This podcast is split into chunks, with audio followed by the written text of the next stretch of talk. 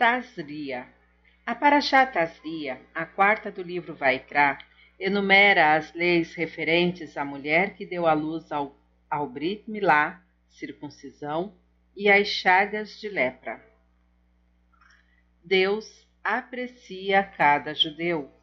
Quando o homem tiver na pele de sua carne inchação, pústula ou mancha, e se tornar na pele de sua carne como chaga de lepra, será levado a Arão, o sacerdote. Nesta paraxá, a Torá detalha as leis que devem ser seguidas por um indivíduo em cuja pele, vestimenta ou casa tenham surgido manchas, pústulas ou chagas leprosas. Ele deve então procurar um Cohen, sacerdote, que lhe dirá, após uma avaliação, se a marca é pura ou impura.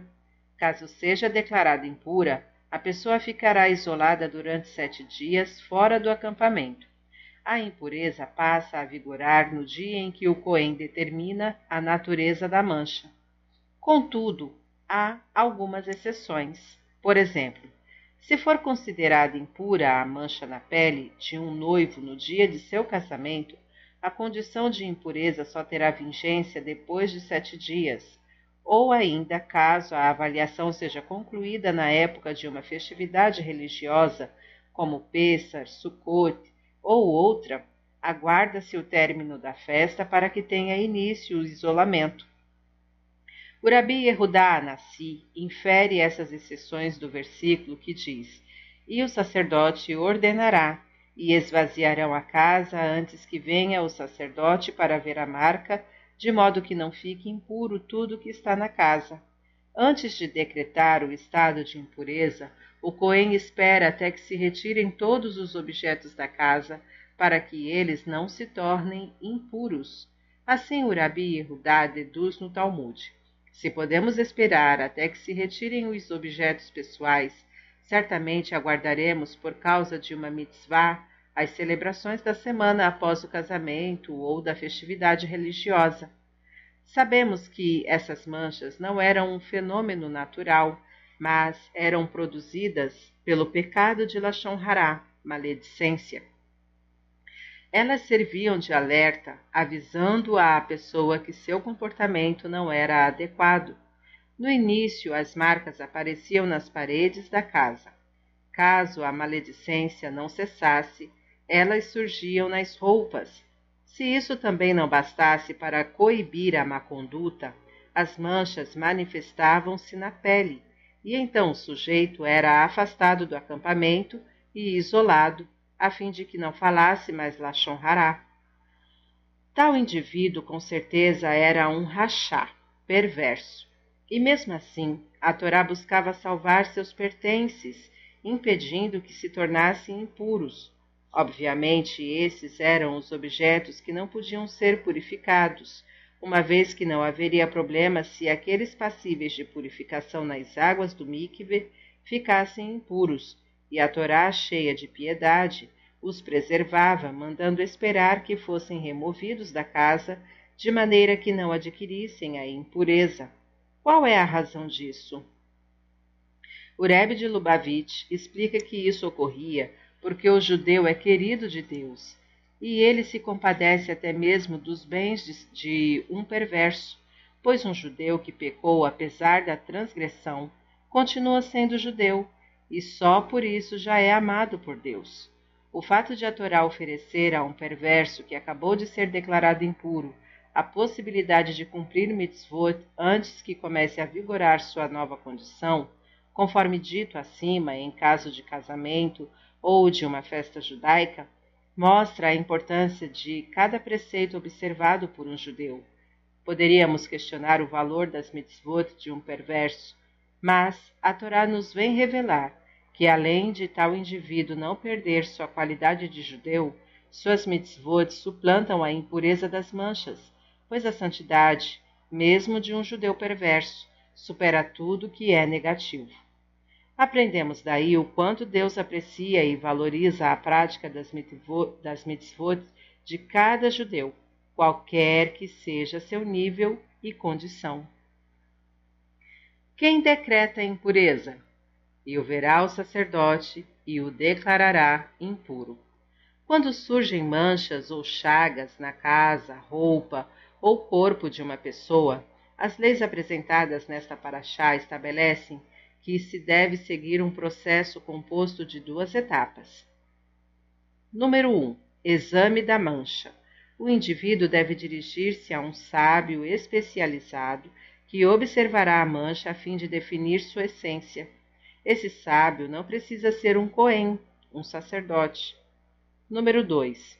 Determinação alárrica da natureza da mancha. Mesmo que o sábio conclua que a mancha é impura, a decretação definitiva da impureza só pode ser feita por um cohen, que precisa afirmar: você está impuro. Essa declaração do Cohen é uma condição imprescindível para que a pessoa se torne impura. Sem ela, o estado de impureza e seus efeitos, como o isolamento e outros, não vigoram. Ademais, mesmo que o Cohen não conheça as leis pertinentes às manchas e dependa totalmente da avaliação do sábio, a pessoa não se torna impura apenas com base na decisão do sábio, sendo indispensável que o Cohen a declare impura. Essa situação suscita algumas perguntas. Primeiro, por que a declaração do Cohen é tão importante? 2. Por que esse procedimento se aplica apenas em casos de manchas chagas e lepra, sarat, e não em outros julgamentos de pureza e impureza, nos quais a decisão compete ao sábio ou rabino e não ao Cohen. 3. A Torá não está contrariando a missão do Cohen ao incumbi-lo de decretar que o indivíduo está impuro, uma vez que uma das funções do sacerdote é purificar o povo de Israel quando necessário e trazer-lhe o espírito da pureza, tendo ele, inclusive, a obrigação de tomar cuidado para não se tornar impuro? Para responder a essas questões, é necessário entender a gravidade da tsaraat, a única forma de impureza que exige isolamento absoluto. Nem sequer indivíduos que estejam impuros por outras razões podem aproximar-se de uma pessoa acometida por esse mal. Ou seja, a impureza causada pela tsaraat é extremamente forte e supera qualquer outro tipo de impureza. Por essa razão, a Torá exige que ela seja decretada por um Cohen chamado de Ish Ahesed, homem bondoso, que tem como uma de suas atribuições abençoar o povo. Nesse caso, a Torá não se contenta com a sabedoria do rabino, ainda que ele faça um exame minucioso conforme as leis cabíveis pois é provável que ele não sinta a dor que causará ao sujeito. O Cohen, por sua vez, sendo homem bondoso, sente o sofrimento que a grave atribuição de impureza provocará. Por isso, a Torá estabelece que só ele tem autorização para encerrar o processo e proferir a sentença. Em virtude de seu grau elevado de bondade e amor a cada judeu, certamente o Cohen refletirá muito antes de anunciar um veredito. Daí se pode extrair uma grande lição sobre a mitzvah fundamental de Ahabat Israel, amor ao próximo. Quando acusamos um judeu de uma falta, mesmo que ela pareça ser gravíssima, toda a sabedoria da Torá não é suficiente para estipular que tal pessoa deve ser isolada e permanecer fora do acampamento. Como a determinação do estado de impureza só pode ser feita pelo Cohen, o homem bondoso, Antes temos de medir nosso grau de amor ao próximo e, se houver o que melhorar nessa área, não poderemos fazer nenhuma declaração. Era uma vez as palavras do Rebbe Maharash. Na cidade de Omil vivia um judeu simples chamado Pessar. Ele não era um erudito da Torá nem possuidor de vastos conhecimentos em nenhuma outra área ganhava o sustento como comerciante, fornecendo produtos diversos às cidades menores que ficavam nas cercanias de Omil. No ano de 5627 ou 1867, um grupo de, de judeus de Omil viajou a Lubavitch a fim de passar o Rosh Hashanah com o Rabi Shmuel Schneerson, conhecido como Maharash, o quarto Rebbe do Rabad.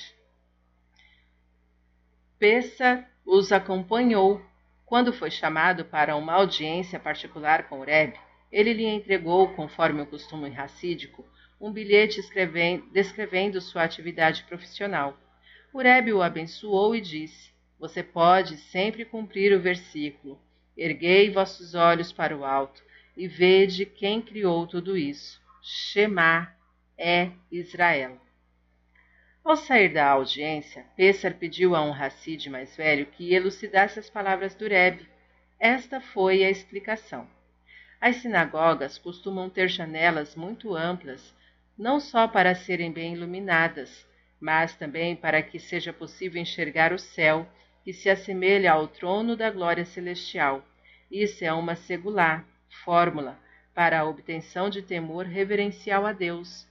As iniciais das três primeiras palavras do versículo citado, Seu, Shim, Maron, Mem, Einehem, Ain, formam o acrônimo Shema. Em suas viagens frequentes pelas estradas, você vê o céu constantemente e assim pode realizar o que dizem essas palavras. Por meio do Shema, você produz uma elevação característica de Israel que misticamente representa um nível muito elevado. Por isso Rebbe lhe disse Shema é Israel. O Rebbe anterior do Rabad, Rabi Yosef Yitzhak, relatou, 25 anos após este encontro com o Rebbe Maharash, no ano de 5652, Pessar foi novamente a Lubavitch, como costumava fazer a cada dois ou três anos. Então ele me contou detalhadamente como tinha sido sua primeira audiência no ano de 5627 e disse: Quando Mordecai Loel me explicou o significado das palavras do Rebbe Maharash, senti que uma luz se acendeu em minha alma e desejei intensamente compreender a Torá. Meu vizinho Irshel, o relojoeiro, começou a ensinar-me, e algum tempo depois eu já entendi algumas linhas do Tânia do Likutei Torá e de outros livros. As palavras do Rebbe me ergueram. O entusiasmo e o prazer de Pessar, passados tantos anos, me impressionara muito, comentou o Rebbe anterior. Pessar enriqueceu e mudou-se para Lodz, onde se tornou um dos grandes comerciantes locais.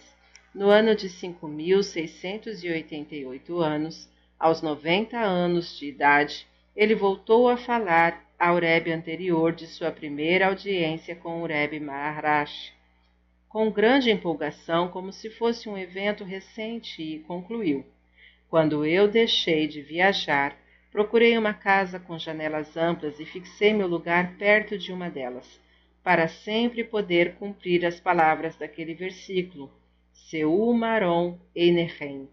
Já faz sessenta e um anos que tive o mérito de ouvir do Rebbe do Rebbe Maharash, que Shema é Israel, e desde então, cada vez que pronuncio Shema, seja quando se abre a arca sagrada na sinagoga, no trecho Keter da oração de Musaf, ou na reza de Neilá em Yom Kippur, recordo que Shema é Israel.